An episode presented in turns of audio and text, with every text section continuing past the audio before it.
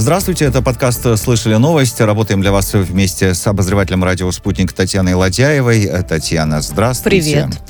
И э, новости, главные новости к этому часу будем обсуждать с председателем Комитета Государственной Думы России по природным ресурсам, собственности и земельным отношениям на прямой связи с нашей студией Николай Николаев. Николай Петрович, мы вас приветствуем. Да, здравствуйте. Мы начнем, если вы не против, э, с э, решения ваших э, коллег, европейских парламентариев. А, они в своей резолюции высказались за временную, временную отмену прав интеллектуальной собственности на все вакцины, э, разработанные, введенные в оборот в разных странах против COVID-19. Э, говорят, что таким образом можно будет достичь ускоренной иммунизации в мире. Лично меня удивляет, что поддержали 355, а против проголосовали 263 депутата, 71 а, вообще воздержался, видимо, не понял, о чем э, речь. Итак, отмена патентов, э, они считают, позволит улучшить доступ к препаратам в мире по доступным ценам. Считаете ли вы так же, как ваши европейские коллеги? Меня, честно говоря, такое решение несколько удивляет, мягко говоря, потому что все-таки, э, во-первых, интеллектуальная собственность – это собственность я как председатель комитета по собственности вообще по определению должен защищать э, любые э, проявления собственности от посягательств. Но если серьезно, э, есть целый ряд вопросов, которые, которые возникают. Ну, во-первых, это все равно, что экспроприация. Э, вот у меня есть собственность, есть дом или квартира, ко мне приходят и говорят, а давайте мы ее заберем. Э, мне кажется, это не совсем э, правильно, с одной стороны. С другой стороны, э, я понимаю, что есть такое вот желание острое снизить доступ к вакцинам, но согласитесь, есть и обратная сторона медали, а именно ответственность производителей вакцин и ответственность тех, кто изобрел эту вакцину. И поэтому отсутствие интеллектуальной собственности и лишение права интеллектуальной собственности ну, невольно э, сразу э, вызывает и такие вопросы, а кто будет отвечать, э, кто будет, кстати, отвечать и за качество, и кто будет смотреть за качеством производства тех или иных вакцин или иных препаратов, если ну, собственник да, не, будет, не будет осуществлять вот такой вот что называется, авторский контроль. Поэтому я считаю, что, э, конечно, э, красиво это все звучит, но э, такая идея пагубная.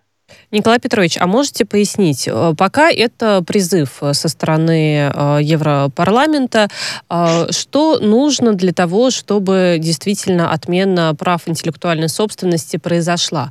Нужно, чтобы поддержали абсолютно в, все в Европарламенте, нужно, чтобы поддержали все страны. Каких именно вакцин это будет тогда касаться? Потому что мы знаем отношение Европы, допустим, к российским препаратам, и может ли это хоть каким-то образом тогда ну, взаимодействовать в рамках вот этой отмены или нет?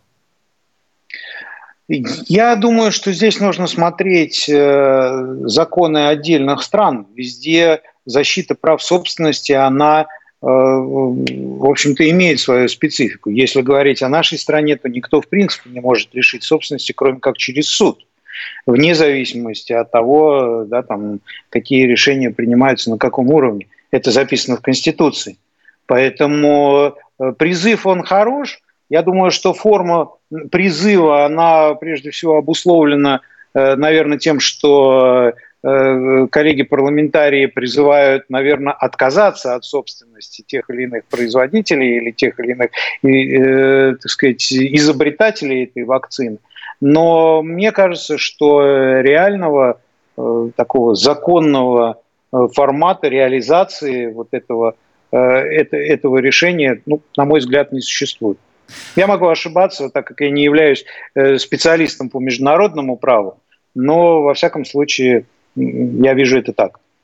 Ну, ваши коллеги еще большинством голосов приняли резолюцию по Белоруссии. Там они призвали к широким секторальным санкциям, кто бы сомневался, к расследованию роли России в инциденте с самолетом Ryanair. И вот тут э, гораздо более они э, душевненько проголосовали. 626 депутатов э, высказались за, 16 против, 36 воздержались. Я бы сказала, здесь еще больше вопросов при этом возникает. Ага.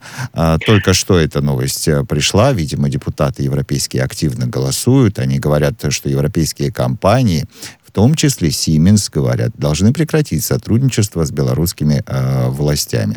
Э, предлагается временно приостановить участие Минска в системе SWIFT. Мне кажется, европарламентарии э, выучили новую аббревиатуру, новое название. Понимаешь, теперь везде вот этот э, Пытаются SWIFT, да. применить. Ну, и мы должны, конечно, сказать, что их решение к исполнению не обязательно. Ну, я думаю, что здесь э, как раз ответов уже у нас больше, чем вопросов, потому что такие решения, они абсолютно не удивительны, к сожалению, э, в Европейском парламенте. И известна наша э, позиция абсолютно в этом вопросе. Мы всегда выступаем за абсолютно единство подходов ко всем странам. И вопросы вот таких вот выборочных санкций – тем более, которые могут нанести вред э, жителям той или иной страны, э, мы считаем абсолютно неприемлемым и, отстав... и отстаиваем здесь свою позицию. Э, то, что это идет в одном пакете, или, я не знаю, сейчас, наверное, происходит какое-то одно заседание, где э, обсуждается и вопросы Беларуси, и э, вакцин, ну, наверное, в этом тоже нет ничего удивительного. Хотя, вы знаете, я э, смотрю, что Э, если, если посмотреть э, на повестку э, Европейского парламента, вот вообще мировой политики, то такое ощущение, что коллеги часто бегают по кругу и не знают, как же из него выскочить. Ничего нового вроде не появляется, да, но какой-то контент производить а надо. А создавать вот, деятельность, собственно... видимость, видимость деятельности тоже необходимо. Ну, конечно. Поэтому, поэтому вот такой... Э, и когда мы это уже обсуждаем и каким-то образом комментируем, э, иногда даже становится, ну, вы знаете, э, может быть, немножко скучно, потому что это одно и то же, и ответов-то у нас новых на подобные Э, выходки Хорошо. не появляются. Давайте так, чтобы нам всем не было скучно. Сейчас поговорим о людях, которые принимают реальные решения, а не резолюции Европарламента. Э, в ожидании встречи э, Путина и Байдена 16 июня нам всем рассказали о том, что саммит пройдет на вилле Лагранж в одноименном парке в Женеве. Э, там уже сейчас э, готовятся, провели генеральную уборку, закрыли парк для посетителей. Говорят, что там много э, военных, усиливают меры безопасности, полицейские, сотрудники служб безопасности. Ну, в общем, все как положено в Женеве, да, на вилле Лагранж. В 18 веке она была, по-моему, построена, и там, чем она известна тем, что там э, очень э, там большая библиотека с крайне редкими книгами, с фолиантами, вот так. Ну, то есть вряд ли, конечно, у Путина с Байденом будет возможности время вообще Не для прочитать. этого они все-таки туда едут. А, скажите, Николай Петрович, чего ожидаете вы от этого, от предстоящей встречи вот этой? Мне сложно сказать. Дело в том, что уже такое количество было заявлений со стороны американского президента и вообще, э, так сказать, американской стороны по поводу э, по поводу и этой встречи, и то, что э, Байден говорил, что вот он хочет напомнить Путину, что Америка вернулась и еще что-то. В общем, какая-то такая риторика устрашения. Но, мне кажется, сам факт встречи и отношение спокойное нашего президента он как раз очень четко показывает, что, ну, в общем-то, мы-то мы не боимся. И нам бояться-то, в общем-то, нечего. Поэтому я думаю, что сам факт этой встречи, он, несомненно, правильный, потому что э, те, э, тот градус отношений, который, э, который существует, ну, к сожалению, он Э, конечно, никого, никого не радует. Ну, а вы думаете, он снизится здесь... после встречи? Ну, я очень надеюсь, потому что э, в любом случае э, встречаться имеет смысл только если есть э, желание каким-то образом э, определить, решить, может быть, сделать шаг, решить какие-то вопросы. Mm-hmm. Иначе это было бы бесполезно. И то, что эта встреча есть, надо не забывать, что мы все-таки живем в едином мире, очень много зависит от позиции России, от позиции Соединенных Штатов. И сам факт встречи, мне кажется, это Э, о многом говорит именно с точки зрения того, что мы не теряем вот этот диалог. Я думаю, что э, в любом случае, ну, я, я рассуждаю вот со своей э, субъективной позиции, всегда встреча и диалог – это лучше, чем ее отсутствие и отсутствие диалога. Главное вопрос, о чем они договорятся на этой встрече. Тогда, возможно, вдруг мы бы мы потом подумаем, что ну лучше бы и не встречались. Ну а мало ли, мало ли. Ну, ну вы знаете, я думаю, что здесь... Э, Нет, я надеюсь на лучшее. На самом деле важен сам факт встречи, даже может быть больше, чем ожидание каких-либо конкретных договоренностей. Вы вот э, сейчас сказали мое личное мнение, но вы ведь, э, Николай Петрович, знаете не понаслышке. Ну вот не бывает такого у депутата Государственной Думы, даже когда он говорит мое личное мнение. А потом все заголовки э, начинаются так. В Госдуме сказали вот так-то, как будто вся Госдума так сказала. Так что, Обобщают. знаете, любое личное мнение превращается в Госдуме отметили что тут... Дали э, прогнозы да, на да, встречу да, да. Путина и Байдена. Да, вполне возможно, да. Вы знаете, я, я специально обозначаю всегда, что это частное мнение, потому что у нас 450 человек, э, которые работают в четырех фракциях, и поэтому если э, каждое высказывание каждого депутата говорить, представлять как решение Госдумы, то, конечно, ничего хорошего не будет. Во всяком случае, путаница будет у всех. Я вот так, э, читая вашу биографию, и не понял, вы футбольный болельщик или нет? Я, честно говоря, нет. Ой. Я спокойно всегда относился к э, футболу, как и к любым другим э, видам э, спорта. И не только спорта. Дело в том, что э, для вот такой, э, для боления нужно быть очень азартным человеком. Я стараюсь себя сдерживать и могу, в общем-то, Э, похвастаться, наверное, тем, что я не азартный человек. Ну, по крайней мере, обладать повышенной такой эмоциональностью, да, чтобы даже если не азартным, то такое... Но мне кажется, иногда все бывают азартными, все бывают болельщиками. До этого, когда был а, чемпионат нет, мира в России, я нет, только когда нет? чемпионат а, мира. А когда чемпионат э, мира, да еще и проходит в России, да? А ну евро ведь впереди, поэтому мне кажется, все мы немножечко окунемся. Да, хочешь не хочешь. Да, за страну будем болеть в любом случае. Союз европейских футбольных ассоциаций сказал, «Э, сборная Украины по футболу должна убрать э, вот этот вот э, лозунг украинских националистов со своей формы. Они же одобрили в УЕФА форму украинской сборной. Там на спине «Слава Украины», на изнанке «Героям слава». Почему на изнанке «Героям слава»? В общем, а, одну из этих э, фраз э, УЕФА э, сказала убрать, потому что это лозунг украинских националистов. И говорят, ну ладно, конечно, поскольку он признает Крым украинским и территорию Донбасса признают украинской, вы можете оставить там, карту эту у себя на форме, пожалуйста. А вот уберите, пожалуйста, героям слава. Знаете, что они э, в УЕФА еще говорят? Говорят, мы как-то не, не сильно обратили внимание, когда Украина... Не заметили. Да, ну как-то, когда Украина представляла свою форму в 18-19 э, году. Ну, мы как-то не сильно. А сейчас э, э, Россия обратилась э, с просьбой к УЕФА рассмотреть э, вот, это вот, вот этот вот лозунг. Они рассмотрели и сказали, а, ну да, политика. А политика, как бы говорит УЕФА, нельзя. Скажите мне, пожалуйста, это просто вот в УЕФА действительно, ну, не разглядели? Или сейчас э, хотят как-то, ну, так, ну, чтобы не было скандала? Ну, потому что давайте заниматься э, спортом, давайте э, следить за футболом, болеть э, каждый за свою команду, а не вот заниматься политикой. Как вы считаете? Знаете, я считаю, что вот такое решение, мягко говоря, половинчатое, оно только продолжает то, что уже у нас э, происходит в спорте на протяжении последних лет.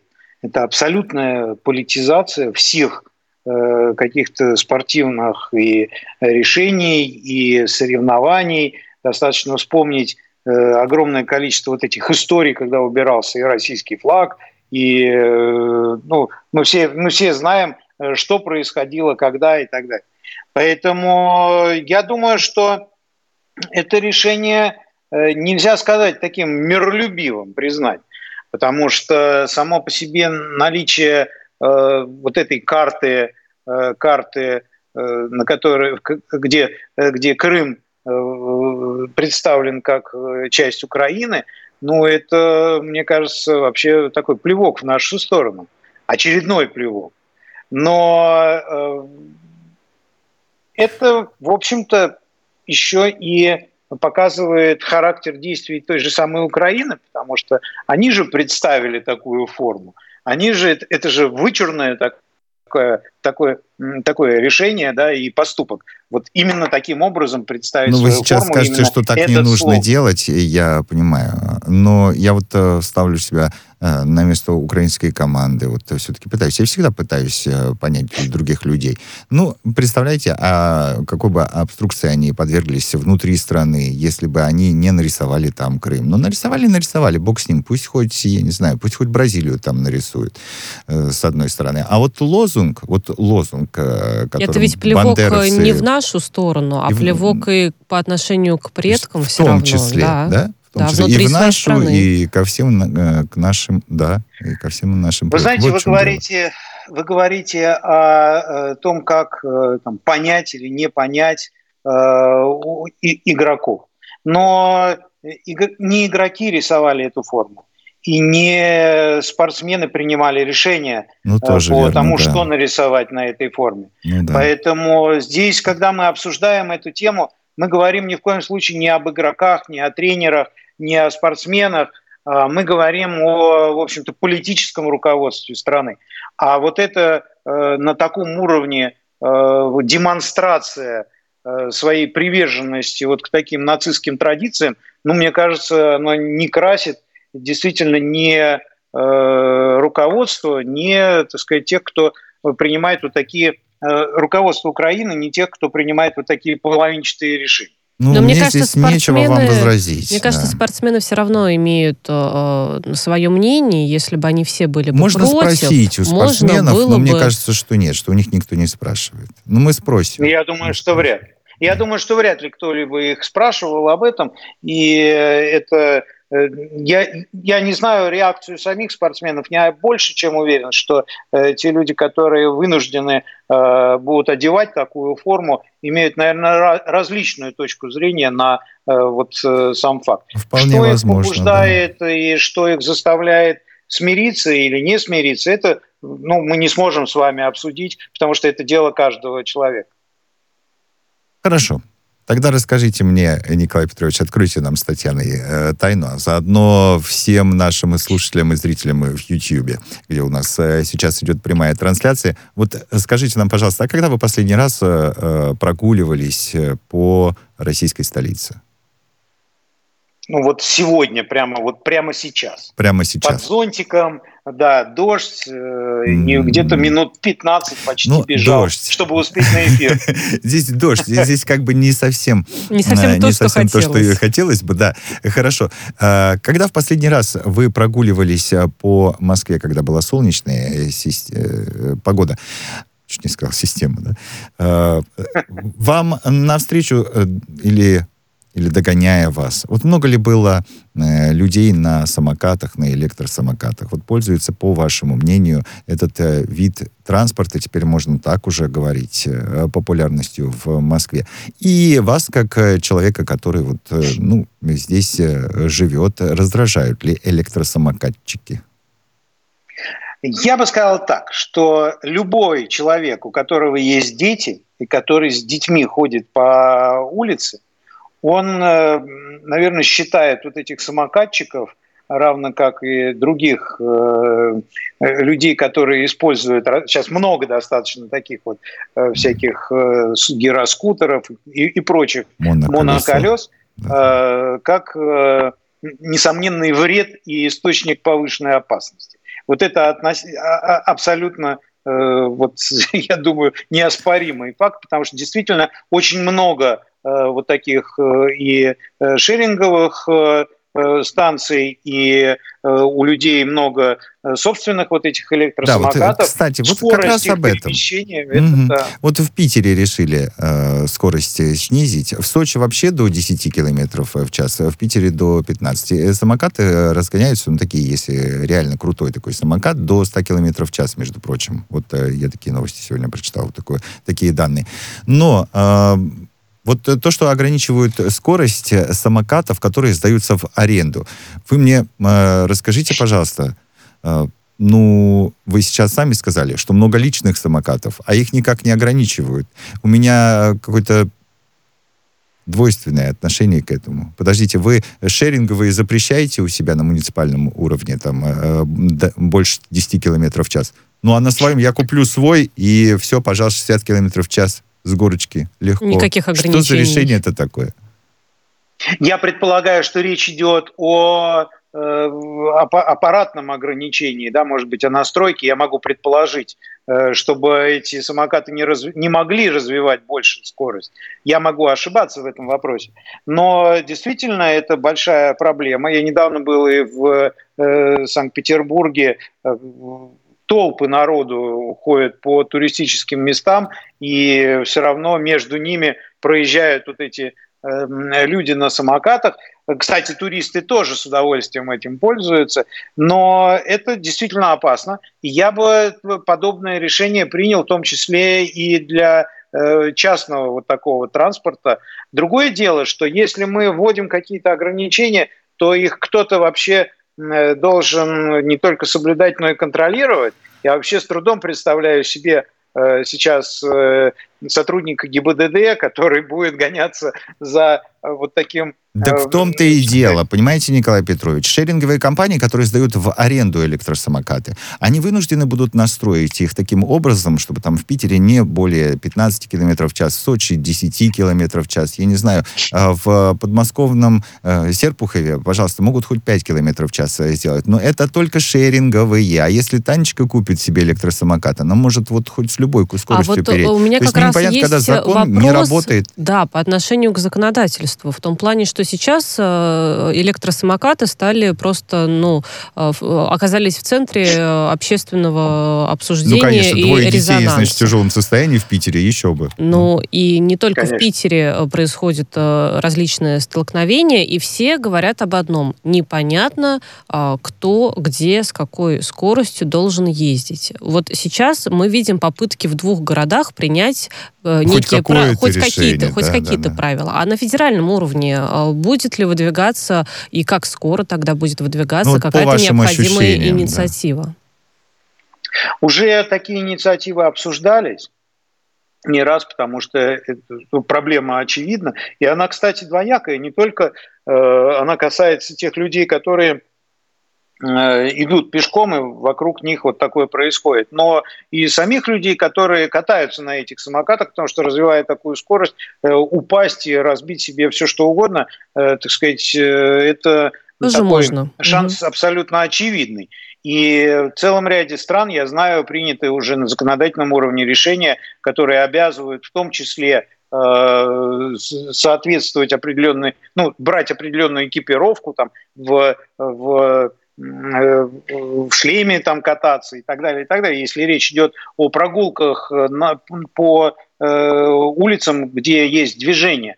Я считаю это абсолютно правильно. Я очень надеюсь, что мы тоже к этому подойдем. Чем быстрее, тем лучше, потому что в больших городах, к сожалению, это действительно становится настоящей бедой и опасно и для тех людей, которые Э, ходят и которые вводят такие вот транспортные средства. Что касается шеринговых компаний, то э, понятно, что э, все-таки вот эти шеринговые э, самокаты, они являются в большей степени доступны. В большинстве своем используют, конечно, именно их. И когда речь идет о центре города, то я думаю, что абсолютное большинство вот этих самокатов – это как раз не личные а как раз взяты э, те, которые э, те полученные в аренду взятые на прокат. У нас к вам есть э, еще несколько вопросов по новостям, которые приходили сегодня на лентах информагентства. Они доступны, но мы прервемся сейчас, с вашего позволения, на выпуск новостей. В эфире радио «Спутник». Через 3 минуты 20 секунд продолжим. Спасибо.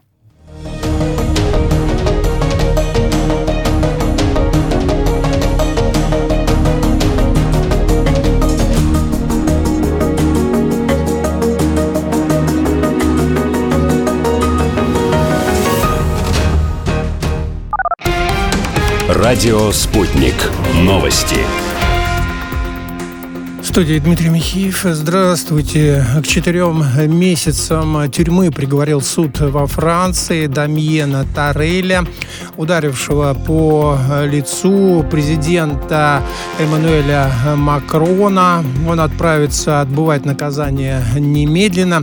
Прокуратура требовала наказания в виде 18 месяцев тюремного заключения. У защиты Тареля и прокуратуры есть 10 дней на то, чтобы оспорить вердикт. Инцидент с пощечиной однозначно осудили политики во Франции, в том числе лидеры оппозиционных партий. Сам э, Макрон призвал не преувеличивать значение произошедшего события и заявил, что продолжит встречи с французами.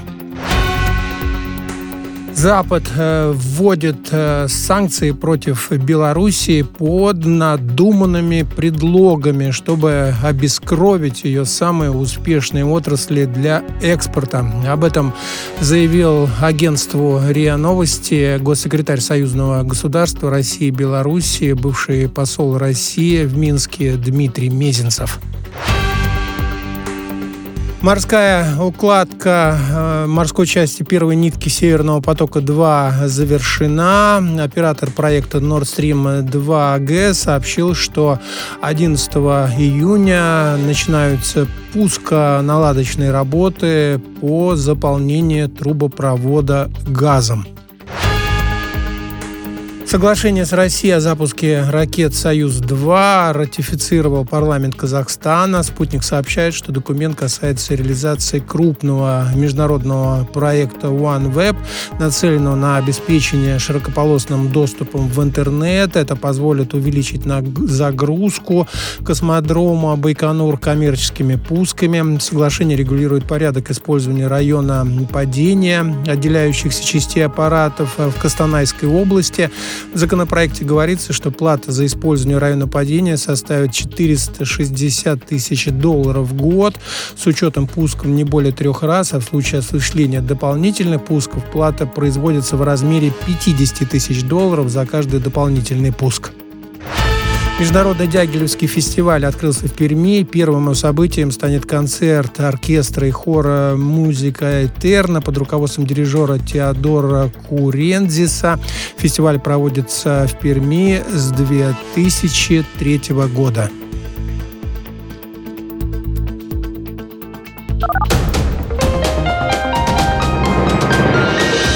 Следующий выпуск на «Спутнике» через полчаса.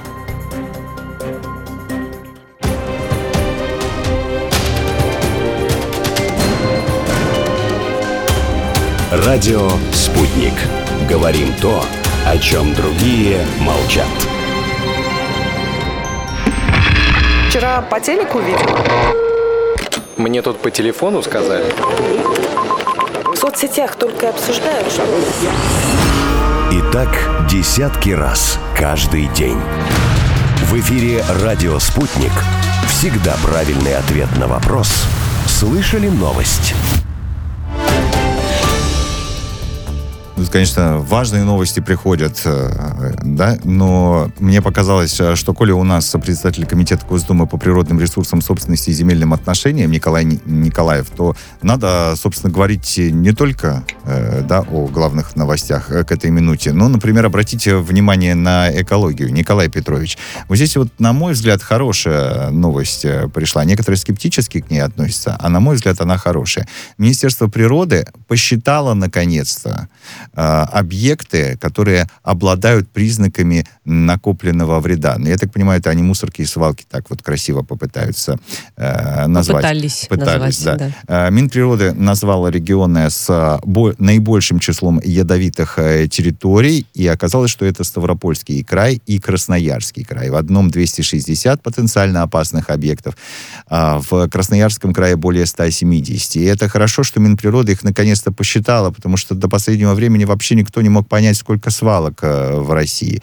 И э, говорят, э, что ликвидация этих объектов будет вестись, вестись в первоочередном порядке. Вот, по крайней мере, вот так нам обещают.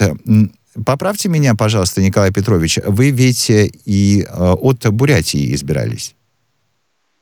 Я избирался от Иркутской области.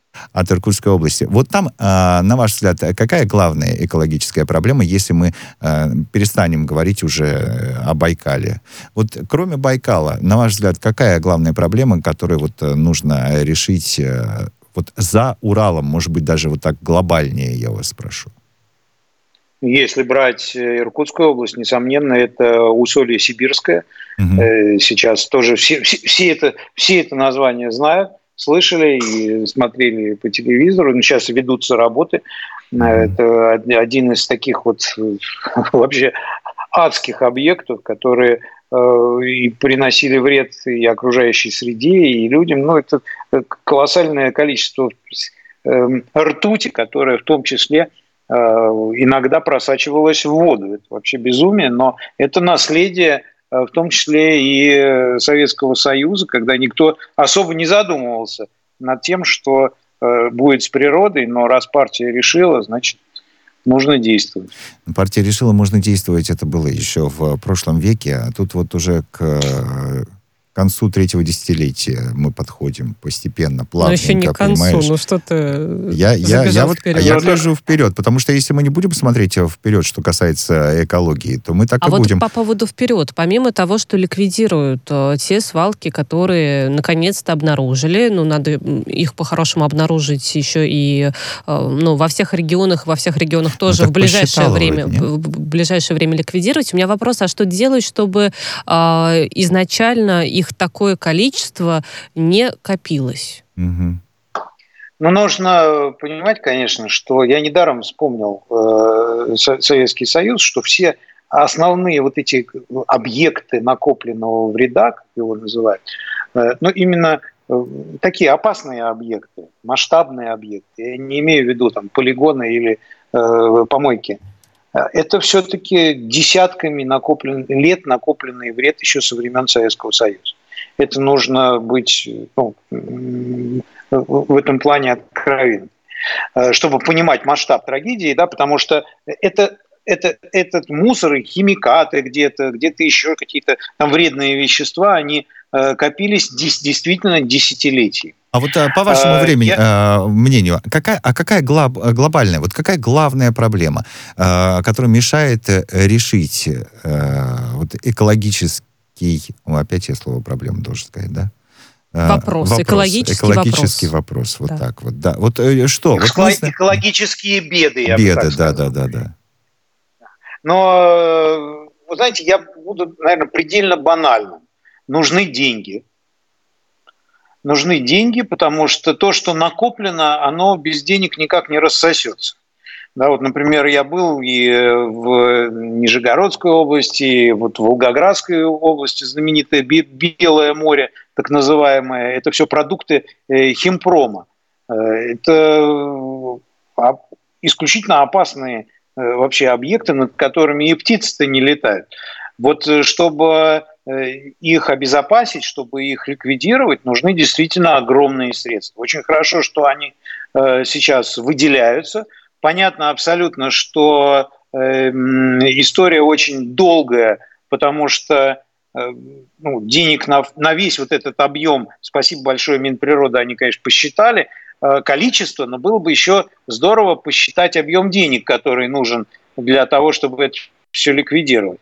Конечно, вы правы абсолютно. Здесь нужно два решения. Первое, чтобы э, ликвидировать все, а второе, чтобы одновременно с этим э, не образовывались новые. Я как-то приехал в один регион на вот такой вот э, химический объект, и там ведутся работы – действительно рекультивируют, все очень хорошо делают. я местного э, там, чиновника спрашиваю, мил человек, очень хорошо, конечно, что вы все это делаете, а куда же вот эти действующие заводы теперь возят вот этот мусор и вот эти химикаты?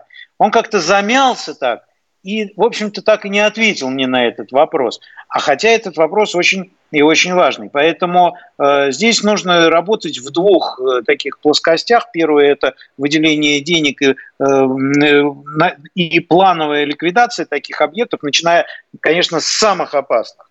А второе – это все-таки создавать ту самую инфраструктуру, которая не, позво- не позволит, не позволит э, создавать Э, образовывать вот такие свалки вновь. Вот вы меня сейчас э, удивили, Николай Петрович. Ну что значит, чиновник пожал плечами, там не ответил и что-то промычал? Такой депутатский запрос, депутаты Государственной Думы, ну, сделайте и, и пусть отвечают. Ну как же так? Если они депутатам Государственной Думы не отвечают, то э, Кому плева- плевать они хотели да. тогда на простых людей. Нет, я, я докопался, я знаю, куда они теперь это вывозят.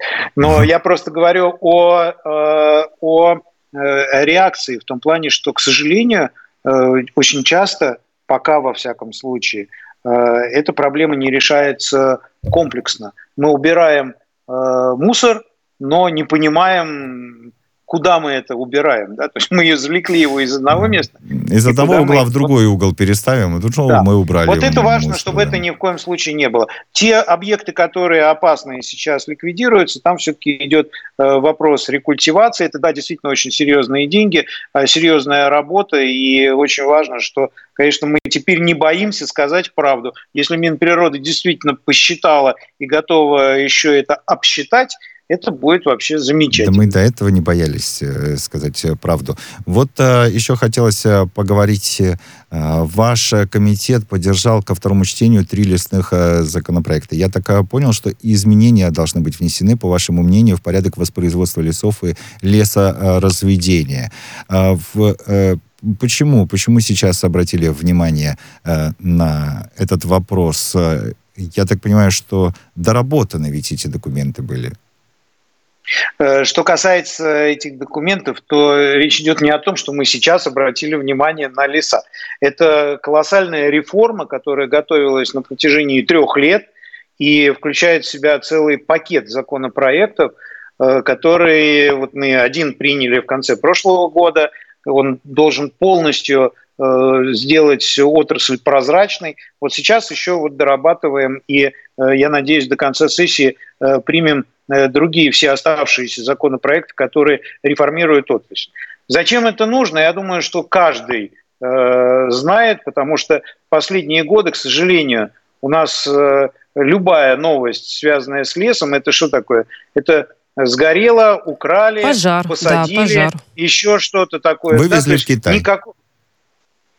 Да, то есть весь, весь негатив, который можно придумать, вот он связан э, был с лесом. Конечно, оставлять это невозможно было, и очень хорошо, что э, мы на протяжении э, полутора, двух лет даже мы проводили очень серьезные мероприятия в регионах, обсуждали национальный лесной форум, э, готовили вот эту реформу, и после э, поручений э, президента, которые он дал по результатам совещания о декриминализации лесной отрасли, это было в сентябре прошлого года, это дало нам возможность уже реализовывать вот эту реформу, которую, что мы, собственно говоря, и делаем. Поэтому я очень рад, что э, вот сейчас мы таким пакетом приним, будем принимать эти э, законопроекты, потому что там все.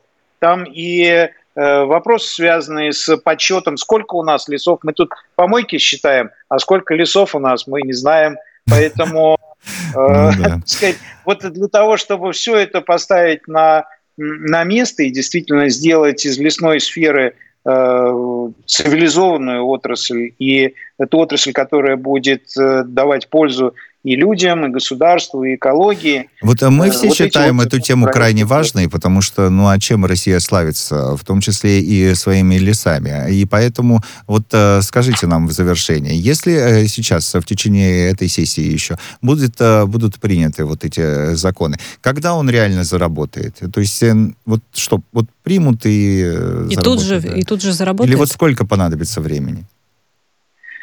Я думаю, что понадобится года три на это. Угу года три, потому что да, будут выделяться по этому закону в том числе и деньги соответствующие, и он заработает, э, я думаю, в полную силу года через три мы увидим результат. Да, благодарю вас. Э, председатель Комитета Госдумы по природным ресурсам, собственности и земельным отношениям Николай Николаев э, был сегодня гостем нашего подкаста. Слышали новость, которую мы провели для вас вместе с моей коллегой Татьяной Ладяевой. Татьяна, Спасибо. позвольте и вас поблагодарить.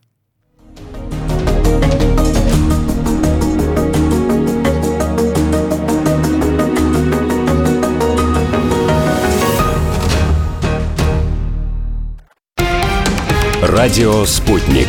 Новости студии Дмитрий Михеев. Здравствуйте. К четырем месяцам тюрьмы приговорил суд во Франции Дамьена Тареля, ударившего по лицу президента Эммануэля Макрона. Он отправится отбывать наказание немедленно.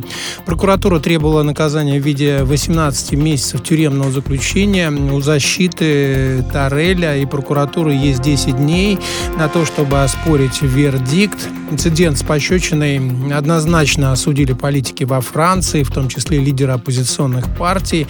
Сам э, Макрон призвал не преувеличивать значение произошедшего события и заявил, что продолжит встречи с французами. Запад э, вводит э, санкции против Белоруссии под надуманными предлогами, чтобы обескровить ее самые успешные отрасли для экспорта. Об этом заявил агентству РИА Новости госсекретарь Союзного государства России и Белоруссии, бывший посол России в Минске Дмитрий Мезенцев. Морская укладка э, морской части первой нитки Северного потока-2 завершена. Оператор проекта Nord Stream 2 AG сообщил, что 11 июня начинаются пусконаладочные работы по заполнению трубопровода газом. Соглашение с Россией о запуске ракет «Союз-2» ратифицировал парламент Казахстана. Спутник сообщает, что документ касается реализации крупного международного проекта OneWeb, нацеленного на обеспечение широкополосным доступом в интернет. Это позволит увеличить загрузку космодрома Байконур коммерческими пусками. Соглашение регулирует порядок использования района падения отделяющихся частей аппаратов в Костанайской области. В законопроекте говорится, что плата за использование района падения составит 460 тысяч долларов в год с учетом пусков не более трех раз, а в случае осуществления дополнительных пусков плата производится в размере 50 тысяч долларов за каждый дополнительный пуск. Международный Дягилевский фестиваль открылся в Перми. Первым его событием станет концерт оркестра и хора «Музыка Этерна» под руководством дирижера Теодора Курензиса. Фестиваль проводится в Перми с 2003 года.